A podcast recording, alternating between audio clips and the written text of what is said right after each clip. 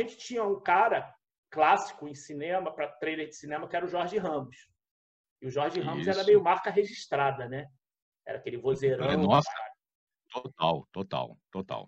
Jorge Ramos faleceu em 2014, se eu não me engano, alguma coisa assim. Eu não lembro. Eu não lembro mas acho que já estava aposentado, inclusive. Né? Ele já tinha meio que largado tudo. Eu não sei. Confesso que eu não sei. Tinha diminuído, diminuído um pouco o ritmo, né? Porque ele pois tinha, é. acho, problema de, de rins, né? É, ele estava. Aí o que, que acontece? Mota começou a fazer os filmes que o Jorge sempre fez, né? A chamada dos filmes. Isso. Como é que foi? Porque o teu tom é diferente do dele. É diferente, é diferente, é diferente, é diferente. Bom, o meu primeiro trailer, Serginho, que eu narrei, é, caramba, 1995, 96, com o Marcel, na Publitape. Na Publitape. Por quê? Eu tinha gravado um comercial é, para uma marca de televisão, não sei se vocês vão lembrar, Zenit. Eu gravei um comercial no, no Chorus Studio, era só assinatura, Zenit alguma tinha um complemento qualquer, Zenit, a sua televisão, alguma coisa assim, o seu aparelho de TV, não lembro agora exatamente. E esse, e esse trabalho foi mixado na Publitape, quando ela ainda era ali no, no Jardim Botânico. Uhum. E o Marcel, eu acho que o Marcel mixou esse, esse trabalho da Zenit. E ele me ligou. Foi você que narrou o Zenit? Eu falei, sim, fui eu que fiz esse trabalho. Ele, você não quer passar aqui para fazer um teste para trailer? Pô. é o sonho de todo locutor, né? É, narrar trailer. E falei, claro, tô indo aí agora. Fui para lá fazer o teste. E o teste era pro, pro Missão Impossível 1, com o, com o Tom Cruise. menino Tom Cruise. Missão Impossível 1. Aí fui lá fazer o teste, apenas o teste. Aí, Missão Impossível, não sei o que, não sei o que. E fui aprovado. Então, esse foi o meu primeiro trailer que eu fiz. E a partir dali, vieram vários outros trailers, foi assim emendando um no outro, um no outro. Graças a Deus, até hoje eu, eu gravo bastante trailer. Para cinema um pouco menos, porque o cinema está colocando as legendas, né? Tá, tá legendando os trailers. Uhum. Mas os TV spots, os TV spots da, da, da, divulgação dos filmes na televisão e na internet ainda tem, tem rola muito ainda muita narração. E graças a Deus tenho feito muito. Os da Disney, eu acho que a maioria, não todos, claro. Não sou a única voz de narração de trailer, não. Tem outro, outras, outros profissionais fazendo também. São Paulo tem algumas pessoas que fazem bem. Mas da Disney, por exemplo, acho que 90% dos trailers e TV spots sou eu que faço da Disney. Né? Então, é, por enquanto, pelo menos, né? Isso aí pode mudar a qualquer momento, claro. Sim. Então, tomara que não mude. Disney. Por quê? Porque é um trabalho rápido, rápido para quem sabe fazer, claro, e hum. bem remunerado pelo, pelo ah, trabalho que é. Então, por isso que o, a, o sonho de, de... Ah, e, claro, a, a exposição, né? Você está na vitrine, é uma vitrine bacana. Então, tem a exposição, a vitrine, é um trabalho rápido, você, quem sabe fazer, faz rápido, vai lá e em 15, 20 minutos mata a coruja e é bem remunerado. Então, é, é, por isso que é um sonho de, de... Toda, toda a publicidade ela, ela já foi melhor, claro, mas ela é bem remunerada. Toda toda a locução publicitária ela tem um valor diferenciado no mercado. Ela tem uma outro, um outro tipo de remuneração. Se ah, comparar tá. com a dublagem, não há nem comparação a se fazer. A distância é quilométrica, né?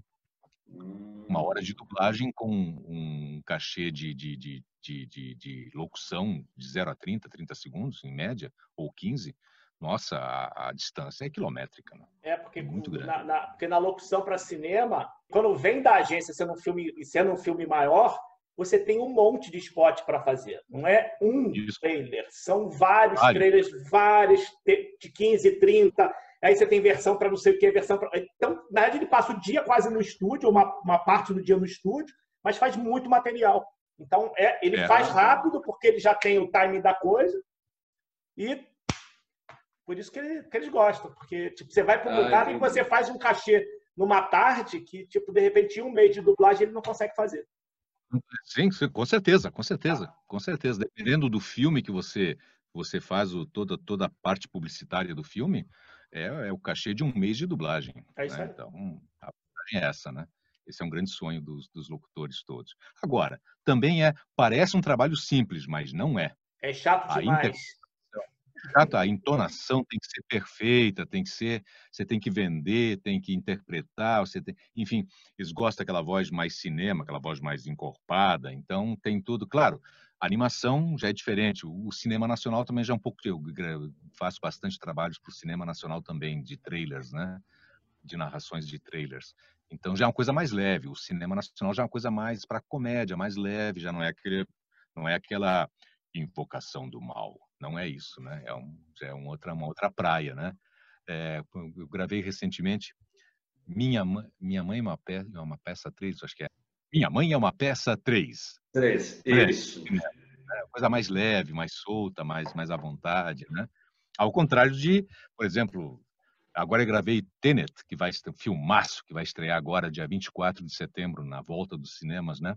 Então já é Tenet, 24 de setembro somente nos cinemas. Uma coisa mais mais séria, né? mais pesada, mais credibilidade. Eu acho que é isso que eles querem, né? Que passe essa credibilidade, que venda esse produto bem vendido, né? Tem que ter credibilidade. A voz, a voz mais encorpada passa essa coisa da credibilidade, né? Do peso da, da, da assinatura do, do trailer, né? Do nome do filme, da data de lançamento, enfim. Essas são, são coisas importantes numa, numa locução de, de trailer, né? E TV Spot também, TV Spot, né? É, e, o, e o Mota tá falando essa coisa do, do, do, que não é. A gente deu a entender que é fácil, mas ele ainda esbarra numa outra coisa, que ele vai, ele grava, aí todo mundo fala assim, puta, tá maravilhoso, manda pra agência. Aí tem a famosa agência de publicidade no meio do caminho, né? Então a gente pode falar um pouquinho mal dos caras. Aí tudo certo, aí tem um cara na agência que olha é todo não sei o que, que ele olhou, não sabe aquela palavra, o mas. O mas está com S demais. Mota, tem que voltar aqui para regravar. É. É, é sério, isso acontece. Cara. Acontece, acontece, acontece. Tem, às vezes, 10 pessoas concordam, está aprovado, tem um que discorda. Isso. Se um discordar, pronto, já está criado a celeuma né, sobre o trabalho. Isso, é, me contaram uma história, não sei se é verdade, com o, o locutor de São Paulo, o vozeirão de São Paulo. É, puxa vida, Serginho, me ajuda? eu gravava, é, grava agora Caoa, Caoa Cherry, né? É o, oh meu Deus, é um vozeirão lindo, acho que a voz mais potente do Brasil. Esqueci o nome dele agora. Mas enfim, conta uma história que ele foi gravar é, Pepsi, Pepsi, Pepsi ou Coca, Coca-Cola, isso aí, alguma coisa assim. Isso há muito tempo, mas há muito tempo. Aí o diretor, ele começou, é, um exemplo só para só a título de exemplo. Uhum. É, Coca-Cola é isso aí. Né? Coca-Cola é isso aí. Aí o diretor, hum, mais uma.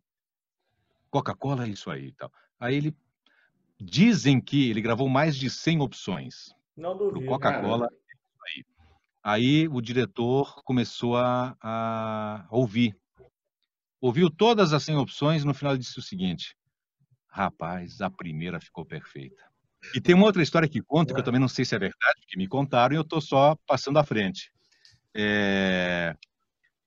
Um, um, uma, uma, peça publicitária maravilhosa de um grande cliente nacional. Aí o diretor, depois da, da, da, da produção feita, concluída, foi assistir a peça, assistiu mais uma vez. Assistiu umas dez vezes e comentou o seguinte: Pessoal, tem alguma coisa me incomodando neste filme publicitário. Nossa. Eu não sei o que é. Vocês vão ter que descobrir para mim. Porra. Você tá bem. é, meu diretor maluco é isso, né? Então, conta essa história também, que o cara não sabia o que estava incomodando e teriam que descobrir para ele o que, que era aquilo. E aí? Né? Aí fica difícil, né?